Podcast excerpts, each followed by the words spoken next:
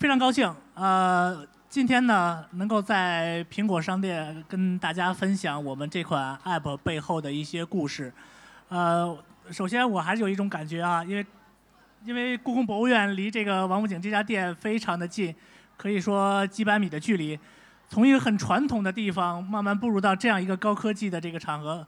我还是感觉有一种穿越的呃这种这种感觉，不知道大家有没有这样一种一种感觉啊？那么好，那我们在这么寒冷的一个天呢，呃，为大家带来一个温暖、吉祥的话题，那就是我们故宫博物院出品的一款 App，叫做紫禁城祥瑞啊。今天在座的是是由我跟叶一佩为大家讲述这款应用背后的故事。我们希望大家轻松一点啊，我们也会以一种聊天的方式。给大家讲述我们在创作这款 APP 啊的一个过程和我们的一些心路。那么首先呢，可能很多人浏览过或者没浏览过这样一款应用，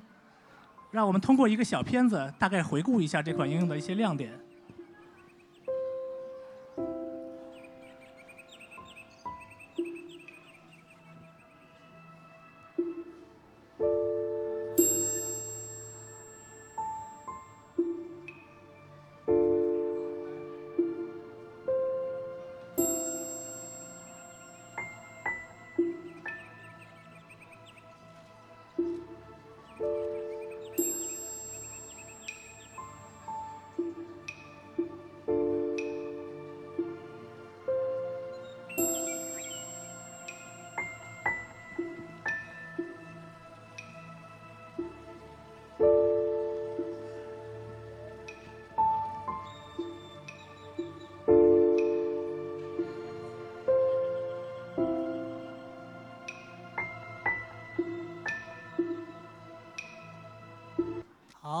大家看到了很短的一个片子，简单的回顾了一下这款应用中的几个亮点。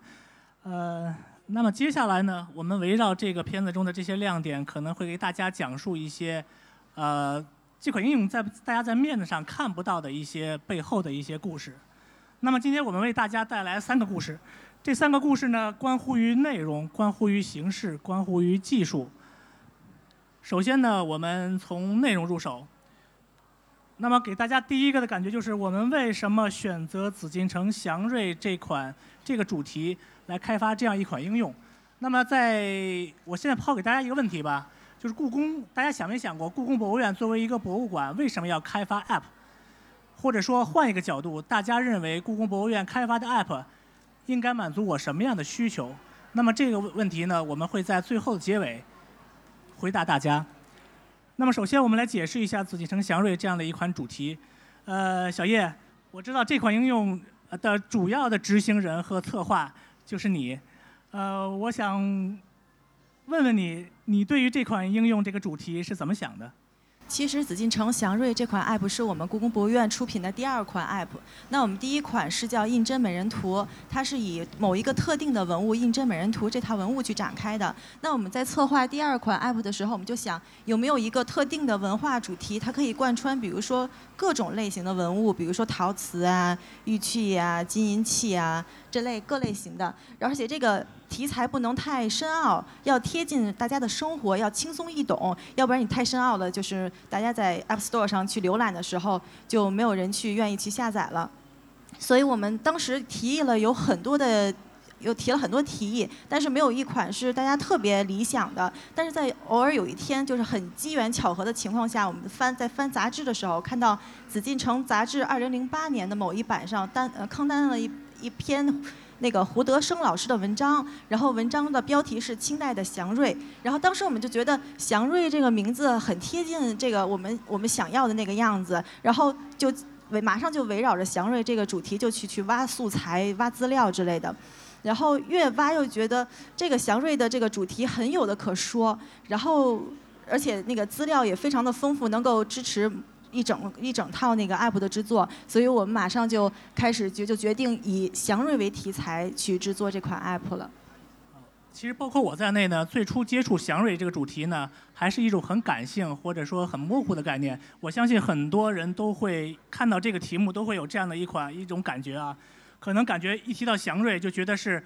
年节、我挂在门上的一个对联儿，或者是一个福字，来表达了我的一种情绪啊，一种祝福。实际上呢，祥瑞不仅仅是这种吉庆有余的概念。我们在制作的过程中，慢慢也在了解祥瑞的这个文化的这个深深刻的这个概念。那么祥瑞，大家可以闭上眼睛想一下“祥瑞”这两个字啊。中国汉字是一个象形文化，非常的这个博大精深。祥字的右边是一个士字旁，是吧？瑞字，瑞字的左边是一个大家叫王字旁，实际上它是玉字旁，它是通过简化之后把那个点去掉了。那么祥字的右边呢是一个阳字，阳跟玉在古代是祭祀的，是以祭祀的器型为主的。那么这个士字旁还有什么字是用到这个士字旁？神。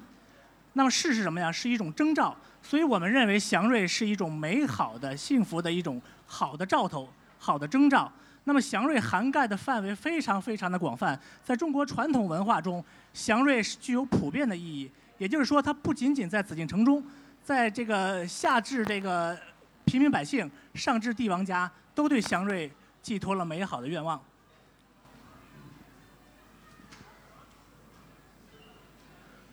对，就像刚才于壮哥说的，很多人的第一印象对祥瑞的印象呢，可能就是比如说春节门口贴的对联儿啊，然后挂的灯笼啊。但其实祥瑞的，嗯，涵盖了咱们生活的各个方面。就比如说这个二十四节气。那这可这个是古人经过长期的劳作积积累下来的一个经验。就比如说，我要在寒露的时候去种麦子，然后我要植树造林，要在清明之前做这件事情。那一年当中可能有某个特定的日子是是要做一些特别的活动，那人们就把这些特定的日子去赋予它的一些文化人文的内涵。那同样的，我们在挖资料的时候就发现，那人们也会对一些，比如说自然当中的动物啊、植物啊，还有一些特定的，比如说天气现象、自然现象，赋予一些含义。下一张。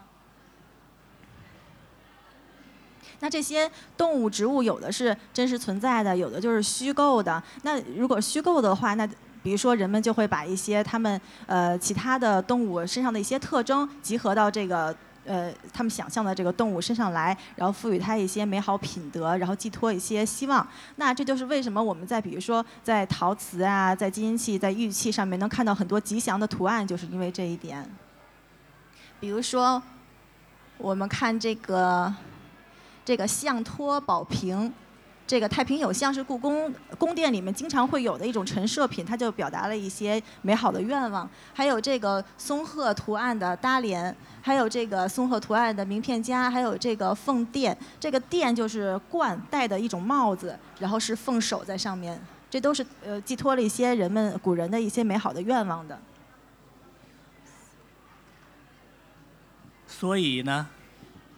所以我们就以。呃，搜集了那么多资料嘛，我们就决定是从器型和纹饰两方面去介绍故宫里面的，比如说是原状陈列呀，还有一些藏品，就决定是这样。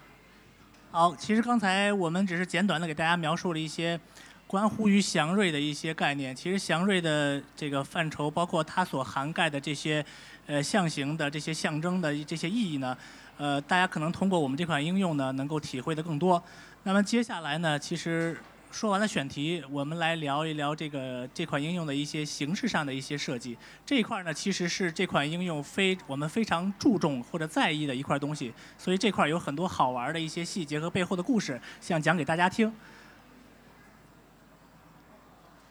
首先，我们还是抛出一个问题：我们确定了选题之后，如何去把握这款应用的一个整体风格？这个是我们下一步需要考虑的一个重点。那么对于这款应用呢，实际上我们做了很多的这个呃调研和一些一些一些一些一些探讨。对，包括这个画风到底是一个什么样的形式呈现给大家？是不是大家所认为的故宫是个明清皇宫的？它一定是一种繁缛的一种奢华的一种一种华丽的面目呈现给大家？其实我们是想表达另一种状态，呃，也是代表中国传统文化的一种呃一种姿态吧。所以我们在这几点上其实下了一些功夫，在后面我们会陆续的介绍到这些方面。那其实我们开始在创作这个风格的时候，我们希望还是以一种轻松活泼的风格去阐述这个祥瑞这个主题，呃，但是又要考虑到祥瑞它毕竟还是一个传统文化，所以又不能太靠近就是现在一些呃，比如说嗯呆萌呆萌的这样一些概念，所以还是希望它能典雅一些，呃。所以我们就希望借鉴一些，比如说古代绘画的一些特色吧。首先，我们就是体现在这个细节上面，就是纹理。不知道大家就是下载这个 app 有没有注意到这么一个细节，就是我们所有的页面、所有的绘画部分，它是有纹理的。那我们这个纹理不是不是随便的一个纹理，那是我们设计师特别去燕莎买的一个素色的绢纸，然后提取出来的纹理。然后我们把这个应用在我们的 app 里面。实际上，我刚才也提到，这款应用给大家的感觉不是典型的清朝宫廷的那种、那种、那种像珐琅彩的那种、那种绚丽的感觉。实际上，我们想传达的，恰恰是一种。接近于宋代的那种画风的那种那种清雅的感觉。如果大家了解这种宋代的宋画呀、宋词啊，可能会感受到这款应用的整个给给大家提供呃展现出来的这样的一种面貌呢，是一种很温润、很清雅的。在所有的设色上，我们也故意的把它做了一些淡化的处理，而不是让颜色特别的明艳啊。所以这我们想给大家一种很清新的这样的一种风貌，包括这种很细的这种细节的纹理的提炼。那我们接着来。对，像这个就是为什么我们要决定用手绘这个这个风格？其实手绘这个概念，包括插画呀，它不是现代才有的，这是清代人清代的海错图。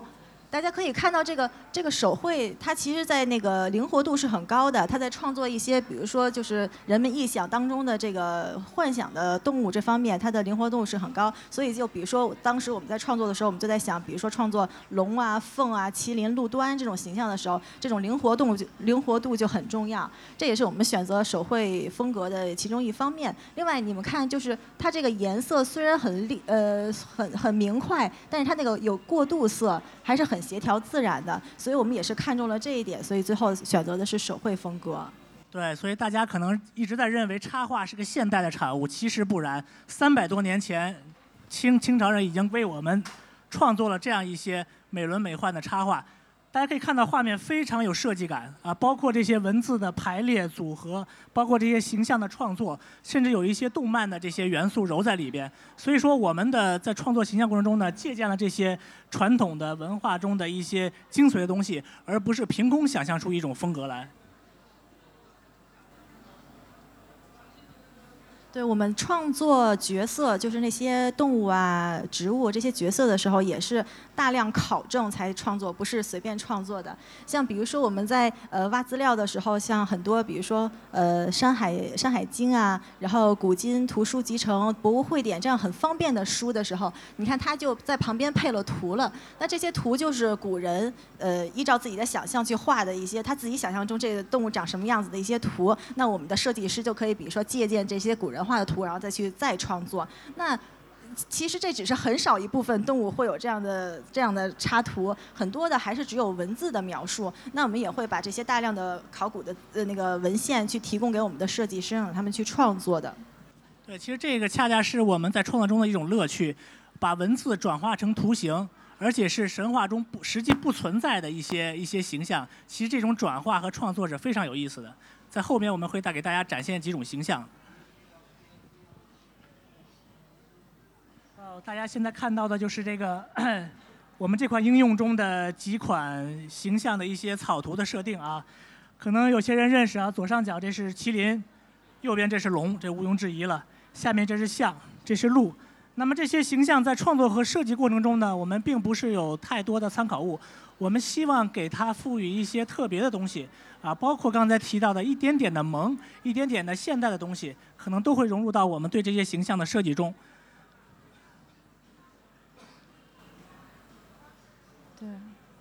你来说说这只象。其实很多动物啊，就是我们设计师提供了很多版，那有些形象那可能就比较好，那个命比较好，一稿就过了。那很多动物那可能比如说经过我们的修改呀，经过两三次或者三四次的修改，然后最后才定稿的。那比如说这个像，其实大家可能觉得这个像挺好可挺可爱的，没有什么不行啊。但其实我们一看就觉得，就是这个背上的这个八卦图案，其实清朝人是不会就是拿这个图案去装饰像的。所以当时我们在收到这稿的时候，我们就建议这。个设计师说，他可以去翻一些清朝人他自己去记录，用绘画的方式记录的一些文献，比如说什么《万国来朝图》啊。那在这些图里面，他们就会，比如说清朝呃清代的画师就会记录下，比如说大象驮着礼物来朝拜，那他背上的那些装饰是长得什么样子。所以后来呃这版推翻之后。然后设计师出了，经过几几几个稿之后出了这版，那我们就觉得这个这个版的这个装饰就跟清朝的他当时记录那些绘画的画风是很相似了。另外那个那版还被 pass 的一个原因就是他那个鼻子是一个水水管的样子，这肯定是不行的，所以我们后来就改成了这这个样子。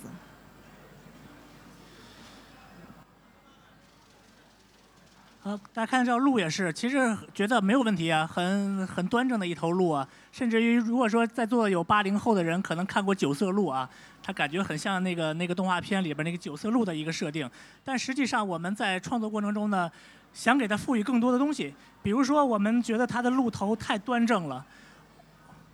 所以我们在新版的设计中呢，大家可以看到是不是变得萌了一点？包括它的鹿的眼睛和这个五官的表达，实际上我们也借用了像动漫中的一些拟人的表达手法，可能它更像一个人的一个一个一个一个表情，这也是我们在这款设计中的呃做的一些尝试。龙啊，这个龙一提到龙，肯定是故宫的一个最重要的、最有象征性的一个元素。那么看到这个龙呢，大家也觉得哇没问题，甚至于我们给它加了一些概念啊，它本身看这个龙整个这个盘起来这个形状，它是一个无穷的这个概念啊，这个可能很多人都一眼就能看看出来了。但最后我们也是放弃了这个应用，因为这个这些瑞兽呢，我们最后把它放到了一些自然的景观中，这个东西在这个自然景观中出现的太有仪式感，就太像一个符号了，所以说我们希望它更自然、更洒脱一些。所以我们最后还是放弃了这款呃设计，呃，用了这样的一款设计啊，甩尾的更彰显了这个龙的一个动态的效果。其实这些都是一些很小的变动或者很细节的变动，但是在这个过程中，我们确实也思考了很多。最后来说说这一款啊，这一款在很多这个玩过的人中，这个瑞兽在我们现有瑞兽中是很有知名度的一款，大家可能一看知道它是麒麟。啊，但是这款麒麟又有点不一样。小叶，你来说说。其实，在创作这个麒麟的时候，我们完全是按照古书的记载来创作的。比如说，它有狮子的头、鹿的脚、老虎的眼睛，还有这麋鹿的身体，还有牛蹄、牛尾。其实。所有的都是按照古书创作的，但是唯独一个就是这个大饼大饼脸，它它不是。然后，但是我们开始有点担心，说这个就是有点现代化，就是现代的一些创作会不会就是在就是用户的体验会会有一些不好的反馈。那后来我们看到，呃，在开放下载之后，呃，用户在我们的比如说故宫的微博下面的去的的评评论。就觉得大家好像对这个麒麟特别钟爱，特别关注。你看所有的那个评论都是围绕麒麟的，说萌萌哒、大饼脸，什么好有趣之类的。所以我们觉得，就是用户还是很认可我们这种形象尝试这种方式的，所以我们还是觉得挺高兴的。对，我再补充几句啊，就是这个一上来，因为它是个纵轴嘛，首先我们看到的是龙，接着我们看到的是凤，再往下走呢。这些很端正的形象中，突然出现了一个大饼脸的麒麟。其实，在评论中，我们也看到很多人的这种这种感官是有一个小小的波动和转化的。其实这是一个很有趣的一个体验。所以我们在创作过程中呢，也想把这种体验啊做到一个比较极致的一个程度。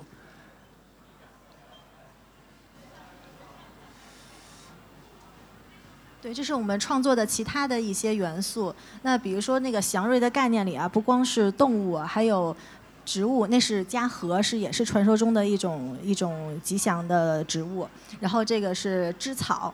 然后上面是祥祥云。然后当当我们把所有的元素都绘画完毕之后，我们决定用一种方式把它串联起来，当做导航页。那我们开始的概念是说，呃，创作一张从天到地贯穿天地的这么一张长卷作为导航页。那我们在提出这个概念之后呢，设计师就出了一版线稿，然后做了一些动态，做了一些叠层缓动的效果，可以看一下，这是有动态的。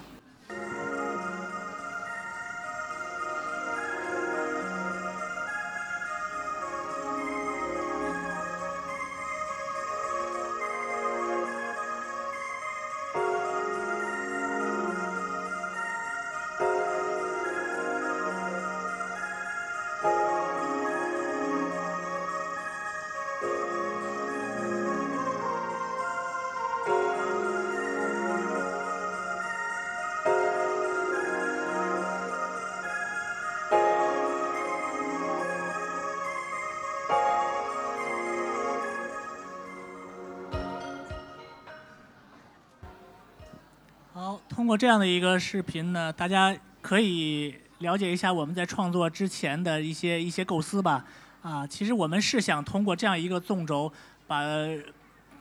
把自然和这种动物和这种瑞兽能够融为一体，达到一种天人合一的这样的一种境界，而不是简单的把一只一只的瑞兽给你一只一只的数着来给你呈现出来。所以这是我们当时创作这样的一种融合的这种纵轴的一个初衷。对，当时设计师提出了这个提交的这个这版线稿的动态之后，我们就觉得效果非常好，所以就决定呃照这个路子去去往下往下进行制作了。然后那首先一部分的工作那就是构图，整整个长卷的构图。所以我们设计师找了很多就是我们中中国古代绘画的一些山水画去参考它的构图。那这个山水画主要是比如说高空的部分，然后低空啊，还有地面，就是去参考它的这个呃。这个平远的这种这种高低起伏的这样的一个一个构图。对，如果大家常去故宫逛书画馆的话，其实能够看到很多这种竖轴的书画。其实恰恰这个东西的整个的构图，跟我们现在的这个应用中的这个竖中纵构图其实是很吻合的。所以说也感觉像，我们也从这里边汲取了很多，比如说这种。高远的这种山层叠山的这种处理，也很直接的反映在了我们这个纵轴中。可以说古人非常的聪明，他甚至想到了我们现在在这款应用中这个纵轴的这个构图的方式，啊，能够运用到现在的构图中来。那我们在呃构图之后呢，我们就要嗯，比如说创作的一些这个背景的东西。那比如说这个山的元素，我们设计师就画了很多很多款的山，然后去。加一些变化去，要不然这个纵轴就会很单调嘛。所以为了这个丰富性，他就去画了很多版。像这些现在列的这几个，只是其中的一小部分而已。对这种山的创作，其实我们在不同的 App 中，其实有不同的表现方式。比如我们现在在做的另一款叫《韩一载夜宴图》的这个 App，我们反映了一个金陵的一个一个场景。在那个场景，它它的这个山，我们当时也是按照这种书画的这种标准的这种尖锐的风格去画的。但是很快就发现有问题，金陵的山不是这样的一个形式，啊，它是一种很缓和的，然后连绵起伏的那种、那种、那种形式的山，再加上那个构图是一个横式的构图，所以我们在不同的应用、不同的场景中运用山的这个设计的手法和形式，呃，也都是会略有差别。对，在整个构图完了之后，我们就要决定每个瑞兽它摆放的位置。那首先肯定要根据这个瑞兽它自己的生活习性去去构图。那比如说像龙啊、凤啊，那肯定就是在天上嘛。然后像呃仙鹤呀，然后一些鸟类，那肯定是在低空这个位置。然后比如说像狮子啊、老虎啊，还有一些丹顶鹤，那肯定就是在地面上。像鱼就鱼和珊瑚，那肯定是在水里。那不单单只是靠这些，就依依据这些动物的自己的习性，其实祥瑞它是有，它是有一个结呃怎么说？它是有一个结构的。那祥瑞它是分，比如说嘉瑞、上瑞、中瑞、下瑞，它是分这么一个等级的。那比如说像龙凤、麒麟这几个是嘉瑞，那它肯定就是放在最高的位置。那其次上中瑞这样排下来，就是依次分布在平均分布在这个长轴上面。对，所以大家可能。我们不说的话，大家可能就觉得啊，龙在天上，然后鱼在水中，然后鸟在树上。实际上，只是这么一一层含义不够，我们还在这里边蕴含了一些祥瑞的文化，比如刚才小叶提到的嘉瑞、上瑞、中瑞、下瑞，啊，每个祥瑞所涵盖的这个物种和类别是有所差别的。我们在这个排列中也考虑到了这样的一个等级关系，啊，把它也在这个画面中呈按照这样一个顺序呈现出来了。那么大家现在看到的就是我们第一版的一个草草图，然后在这个基础上呢，其实我们又做了一些设色啊，现在就大家可能看出了一些端倪了啊，就跟跟我们现在的一个体验差不太多了，有远山，有这个苍松，然后祥瑞的瑞兽排列在这个其中。那么最初，其实我们定稿之前呢，大概有出了这么一版设计。我们是想在环境的基础上呢，更加凸显这些瑞兽的形象，因为这些瑞兽还有一些更深入的阅读，所以我们做了这样的一版纵轴。但是这版纵轴呢，不理想，一个就是太散，瑞兽很散乱的排列在这个纵轴上。只是靠一些山石和云气的串联，把它简单的串联起来了。我们觉得这样还不够，所以在这个基础上，衍生出了最后的版本，也就是大家现在在屏幕上看到的这版超长的纵轴。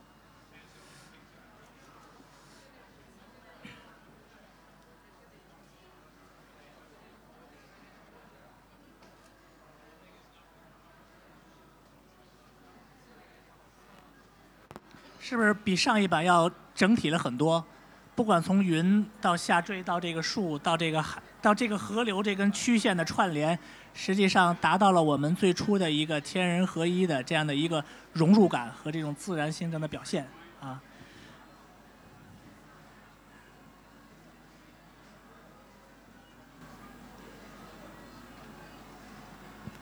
那二级之后，我们就要开始设计每一个文物它的。见面了，我们开始想设计的，呃，设计这是设计师提出的啊。他本来想用那个故宫的大全景作为背景，然后前面摆的是我们的文物。那他出了，比如说像线描啊，然后加了一些纸本的那个纹理的一个线描，然后加了设色淡淡彩的一个这版。然后当时做了几款，然后我们觉得它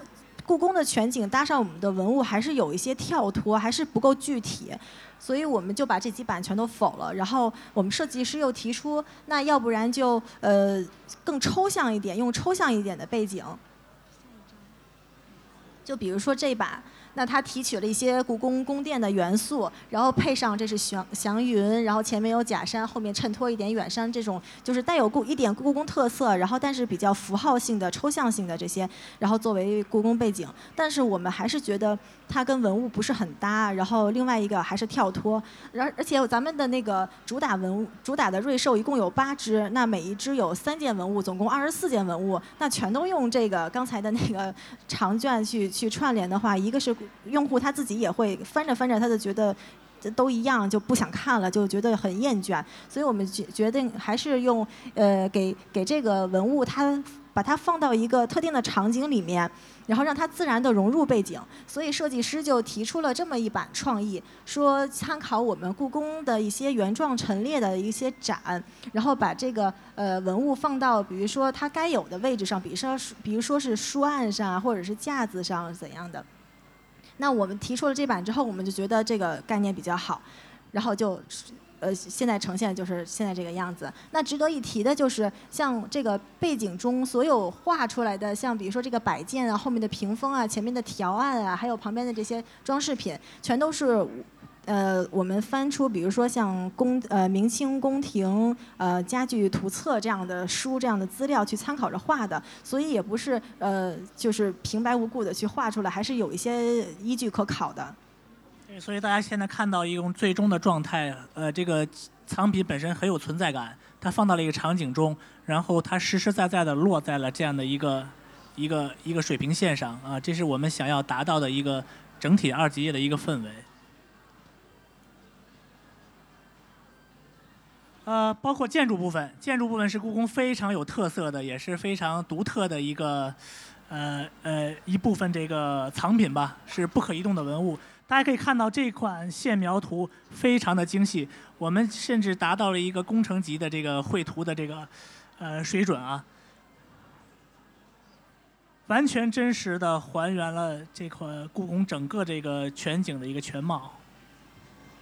我们在这款 App 里面跟上一款不同，就是希望尝试一些跟线下结合、实际参观的一些元素在里面。所以我们当时也是说尝试一下，呃，把八只瑞兽定位在这个地图上面，然后。呃，让观众就是看完这款 app 之后，实际走进我们的院里去参观，他能在路过某一个瑞兽形象的文物的时候，就能发现，哎，这是我刚才在 app 里面看到的，这是什么什么形象，有一些什么文化内涵，还是希望做一些就是科普的知识在里面。像比如说这个，就是很多很多观众去参观故宫的时候，路过天一门，天一门就是在最后最北边御花园的那个位置。路过天一门的时候，发现前面有两个鎏金的瑞兽，很多人都以为这个是麒麟，但其实不是。呃，故宫里面其实只有一对麒麟，是在慈宁门的前面，是那对儿。那这对儿是什么呢？是长得跟长得跟麒麟很像，但其实它叫谢豸。那唯一的区别呢，可能就是在。呃，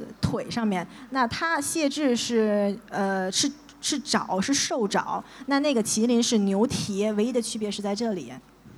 对，所以不说，大家看到这两个图案，是不是都以为都是麒麟？实际上，故宫的麒麟只有一对啊，在慈宁宫的门前。呃，提到这张地图呢，我多说两句啊，因为这张地图大家在体验中肯定会有一个不同的感觉，就是所有的状态都是横屏，只有地图部分是竖过来的。我们采用了一个重力感应的这个这个技术，呃，只有当你竖过屏的时候，才会呈现出这样一版地图。其实这个这个这个这个这个技术呢，我们当时也纠结了很长时间。一方面呢，我们觉得这种适配非常的完美，故宫的地图这种比例关系跟现在 iPad 上的这种比例关系和全屏显示非常的匹配，匹配度非常非常的高，基本是一个全屏的状态，不会有任何的遮幅，这是我们想要达到的一个极致的效果。但同时呢，竖屏的这种体验呢，多多少少给你的这个操作呢带来了一点点的困扰。我不知道有没有这个呃朋友习惯在床上躺着仰着看这个 Pad 啊？我曾经有过这样的体验，横着拿 Pad，突然间我竖过来的一瞬间脱手了，Pad 啪拍到了脸上，重重的砸到脸上了啊！我们当时呢，当然这个东西呃，我我想只是我们当时的一个小小的担忧。啊，但是我我想跟大家说的呢，就是我们当时在设计这个技术中呢，其实考虑了很多的情况啊，最终呢，我们还是决定用这个技术，然后把它竖起来。这种体验呢，其实也是挺独特的一种表现方式。那说到文字排版，我们当时的一个概念也是想说，呃，让文字自然的融入界面，然后也是成为入呃成为界面构图的一部分。所以我们当时把整段的文字做了竖排版，因为竖排版就是比较漂亮嘛。然后竖排版完了之后，又根据呃句意去断句，然后去折行。那你看，这是我们所有的文字的二级界面的文字的全展开，然后根据每一个。文字的长短去设计它这个文本框的长宽，所以大家可以看呃下一张我们的那个成稿，就是它每一个文本文本框的长宽它是不一样不一样的，这就是根据每一个界面，而且它的那个文本框的位置，比如说在左构图还是右构图也是不一样的。对，我再插几句啊，就是我也想听听大家的意见啊，因为竖排版这个东西其实对我们现在的阅读习惯来说，其实也是一个挑战。但是竖排版确实有它的一个存在的意义，包括它这种排列的美感，好像垂杨柳一样，一根一根的垂下，包括这个我们的断句，让这个排列变得起伏错落有致。这个都是这个我们当时考虑做竖排版的一些原因，但是毕竟是文字，还是要阅读，所以我们也想听听大家的感悟，或者使用过这款 iPad 之后大家的感想，到底是使用横正常的这种方块豆腐块文字好，还是我们觉得我们现在这种竖排版更加的典雅啊，而且在一个可阅读的这个范围内。啊，这是刚才说到的这个文字的排版。其实我们最初所有的文字是直接呈现在界面上的，但是后来我们发现这些文字对画面是有一些影响的，啊，包括而且在而且在技术上，就是后期我们技术开发的时候，就发现就是文本框这个热区很容易做小了。那如果它做小了的话，在我们测试版当中，我们自己自己内部测试就发现它很容易在滑动翻页的时候，就造成这个文本框它就自动关闭了，就是体验感会不好。所以，呃，即使到了这个已经进入开发阶段了，我们还是毅然决然的把这一稿就废弃了，直接是变成一个 title 后面展开是全文字全屏的那么一个状态，就把这个这个版本给砍了。那接下来说到的是游戏部分，其实游戏部分是我们很纠结的一个地方，就是你既要考虑到这个界面的美观，又要考虑到，但毕竟它是一个交互行为最多发生的一个地方嘛，所以还是要考虑它的可用性、可操作性比较高。那大家可以看到，这这五版其实都是我们砍掉的版本。那我们尝试了，比如说单侧的左侧的侧滑菜单，然后比如说按钮的菜单分布在两侧的这样的，然后包括顶部跟底部的 banner，它的颜色不一样，是深色的呃深色的蒙层或者浅色的蒙层，我们当时考虑了很多。但是我们现在就是经过很多版测试，我们自己测测试之后，还是决定就是形成了现在就是大家呃体就是现在下载体会到的这这一版是我们觉得是效果最佳的。但是还是我觉得还是有点小小的遗憾啊，就是当时我们最初的设想呢是想。给大家一个创作的空间，因为祥瑞嘛，本身也是一个一个一个一个神事的一个题材。我们希望大家可能心目中都有自己的祥瑞，每个人所表达的或者心目中的祥瑞都是不一样的形象，所以我们设计了这样的一款 DIY 的这个这个这个环节。呃，但是目前看来呢，还是受到了一些条件的限制，比如说一些设色，比如说一些呃这个部位的选择，还是有一些限制。呃，我们也在这个评论中听到了一些观众的或者一些用户的一些反馈，所以我们也在探讨怎么样能让这一部分更自由一些，大家能够真正能够创作出的每一个瑞兽之间都是不一样的，都是很有特色的，这是我们下一步想要考虑的一个问题。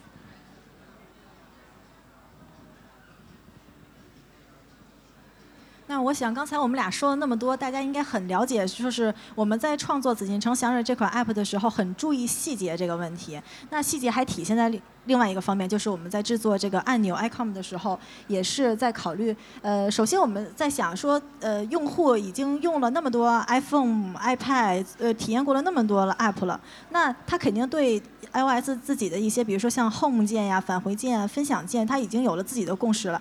呃，所以我们开始就。提出了一个概念，说我们的这些这些按钮一定要基于 iOS 自己或者是通国际通用的一些 UI 设计。那但是还要做一些改变，加一些故宫自己的风格。但是你又不能改变太多，因为假如太繁琐，就是改变太多的话，那观众又看不出来这是什么按钮，还要去猜，还要去试，那你这这就体验感就不好了。所以我们在呃出了很多版本的那个按钮。其实。呃，否定了很多版本之后，最后出来的是这两款，这这两套按钮。我们开始就是觉得，其实我个人很喜欢这一款，但其实这一款已经是被砍掉的了。那我们在觉得这一款按钮的时候，它其实这一款比这一款漂亮很多。但是其实大家看这些按钮，这个云的这个这个呃飘出来的这个图案。嗯，当时我们很多人误以为这是返回键，但其实它是一个分享，它是一个指出去的那么一个方向，它是返回键。所以我们觉得还是这一款还是不够让大家清楚它是什么功能，所以很难割舍。虽然很难割舍，但是还是一砍掉这一版，换上面这个比较通行的版本了。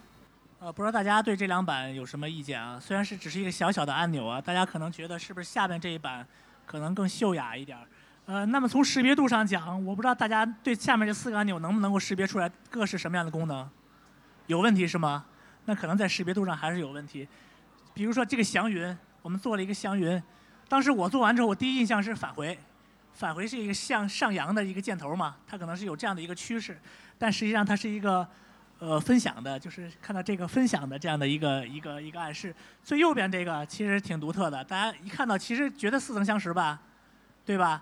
用 iPhone、用 iPad、用这个 Mac 上面这个这个照片库，都是这样的一个彩色小花的。我们当时想了半天，怎么样提示观众、呃用户能够最快的知道啊，这个就是一个呃存储图片、下载图片的这样一个保存到图库。本地。对，所以我们就向想向苹果致敬一下，我们就仿照了那个花儿，其实用了一种线钩的形式把它还原出来。这是我们当时设计这样几个标志的一个初衷。但是目前看来，确实在识别度上还是通用性上还是差了一些。啊、包括这个 icon 这图标，我们其实也做了很多的尝试，这个就简单的过一下。呃，麒麟，当时我们就预感到麒麟可能会跟其他的瑞兽有一些与众不同的这个呃特点，我们也可能感觉到这个大饼脸的这个瑞兽也可能会 会成为一个明星的这个呃瑞兽，所以我们设计了这一版，但最后还是放弃了，没敢，觉得故宫应该就是还是用龙来代表故宫的这样的一种气质，所以我们最后还是选择了龙，并在龙的基础上做了一些呃微微妙的一些处理啊。对对对，我们开始考虑的说，就是首先要考虑构图嘛，然后我们就在很多很多版本的 icon 之中选了一款我们最理想的构图。那构图定了之后，我们就要考虑它的颜色呀、背景色。你看，包括大家看到这个浅浅棕、深棕、红、暗红、灰，那就试了各种颜色。然后定完颜色之后，我们就要调它的亮度、调它的饱和度、调各种东西。所以最后呈现的就是大家现在看到的那款 icon。对。啊，这就是最后的一版 icon 啊，还是保留了一些皇家的一些一些一些气质。啊，那么最后再有点时间，简短的说一下我们在技术方面的一些一些尝试。呃，可能就揪出一个点吧，我们简单的说一下，因为毕竟我们不是技术出身，我们工博院呢也不是一个技术类的公司，也不是个互联网的公司，所以大家想从技术流或者这个技术里边，呃，获取一些干货，其实呃很遗憾告诉你，可能大家得到的不多。但是我们会给大家讲述其中一个点啊，我们是大概是怎么样去实现它，让它保证它的一种很流畅的一种体验。说一下我们那个最重要的长轴这部分吧。其实长轴是就是技术部分遇到问题最多的一个地方，因为长轴它用了很多手绘的图片，这些图片的质量很高，然后文件量很大，然后它在滑动的时候，大家呃在体验的时候一看，就是它有一些动态，就比如说它龙会摆动，它的呃凤凰翅膀会飞，那这些动态都是用序列帧的去去 去表现的。那在这么长的一个长轴上，又要加载那么多大呃大尺寸、大质量的图片，又要加这些序列帧的动画，所以当初当初第一版出来的时候非常卡，卡然后很容易就死机了，呃就就黑屏，然后重启，就是很很很经常的。所以我们就尝试了很多种技术方法，就比如说把大尺寸的图片切割成小尺寸的。或者比如说是动态加载、动态释放这些元素，或者就是比如说你在浏览、滑动这个长轴的时候，它是不播放这个序列帧动画，然后一停下来才播放序列帧动画。反正当时尝试了很多，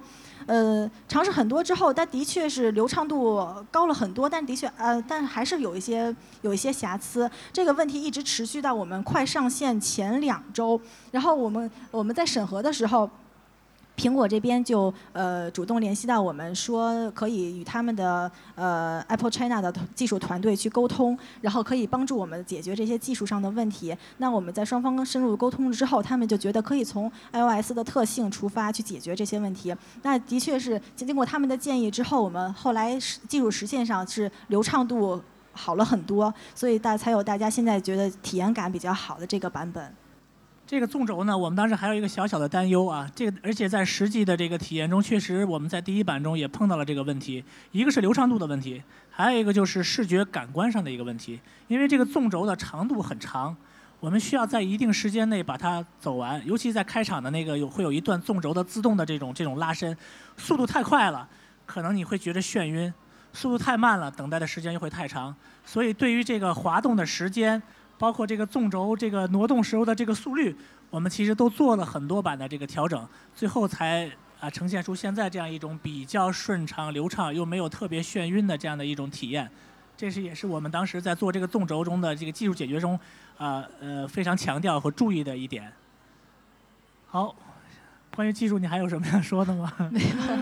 呃，这个 app 其实当时花了很多心思，很费工，然后做出来的东西也呃很高兴看到大家很喜欢这款 app，下载量一下也冲得很高。然后我们下呃登就是上线了之后，在首呃第一周就被苹果这边呃编辑推荐是首页置顶的那个大图，然后还评为六月最佳，然后最近还呃入选了二二零一四年呃年度精选，所以还是很荣幸的，一定要。首先要感谢我们的制作团队，包括我的项目经理，包括我的设计师们，还有我的呃技术工作人员。那也要感谢苹果这边呃给我们提供了大力的协助，比如说从技术上的，比如说从呃市场推广这方面的，都给了我们很多专业建议。然后当然也要感谢广大的用户帮 帮我们冲这个下载量下呃。然后体验这款 app，然后大家的评论就包括在我们的呃那个 App Store 上面的那个评论，还有我们故宫呃微博、微信底下的评论，我都会去去刷刷屏去看。然后大家有什么建议，我也会整理去去整理收集起来。那我们希望把这些呃建呃建议呀汇总起来，然后在以后我们改版的时候，我们希望能做到更好。哇，好像一个颁奖典礼的最后结束哈。哎，小叶很很激动，但是我想这个程序是他一手一手这么一点点做出来的。我觉得他也想表达对各位表达一种感激的之情，包括各方面的一个支持。我们下一步也在运作或者策划更多的选题、更精彩的这种呃 app，会陆续的呈现给大家。最后呢，还是非常的高兴，在这样的一个周末呢，能跟大家分享我们祥瑞的故事。我想这个时间应该大家都吃过晚饭了啊，希望我们这个祥瑞的题材能够给大家带来一个好胃口啊，给大家助助消化啊，谢谢大家。最后祝大家周末愉快，周末愉快。